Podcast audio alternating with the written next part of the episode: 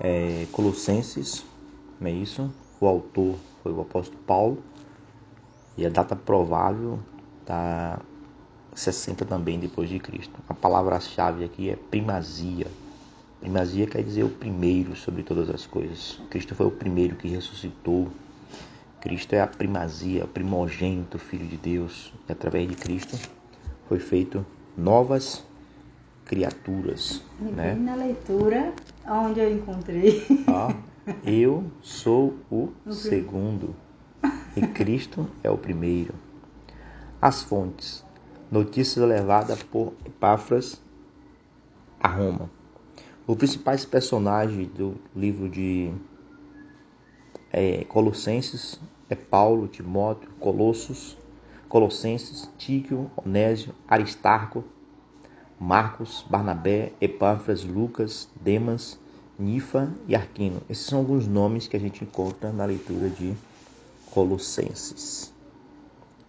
O resumo do livro diz assim: O livro de Colossenses contém instruções doutrinárias sobre a divindade de Cristo e falsas filosofias, bem como exortações práticas em relação à conduta cristã, incluindo as amizades e o falar. Foi escrito para expressadamente para derrotar a heresia que tinha surgido em Colossos e que tinha ameaçado a existência da igreja.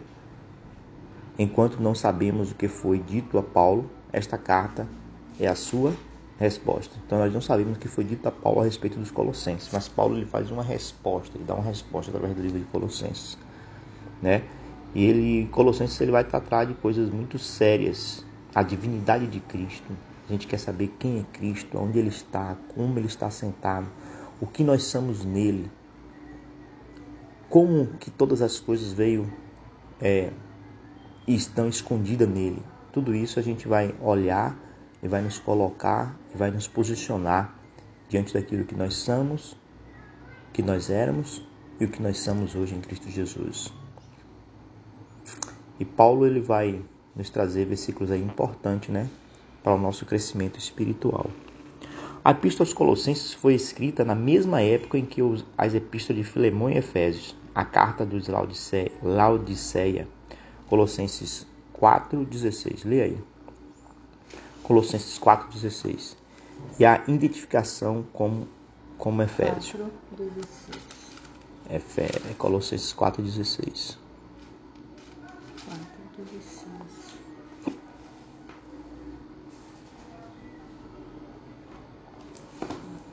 E quando, quando esta, esta espítola tiver sido lida entre vós,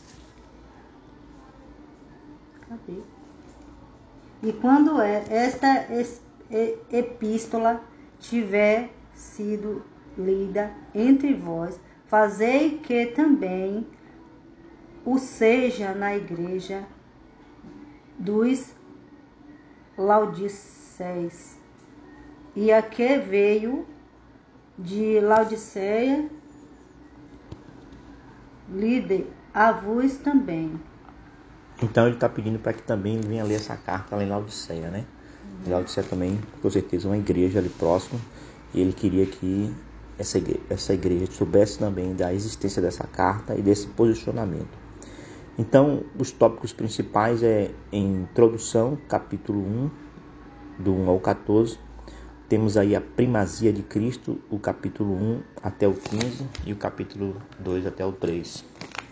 A liberdade em Cristo, que está lá do capítulo 2, 4 e do 2 até o 23, capítulo 2 até o 23.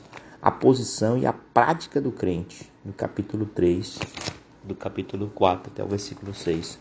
E depois nós temos aí a conclusão.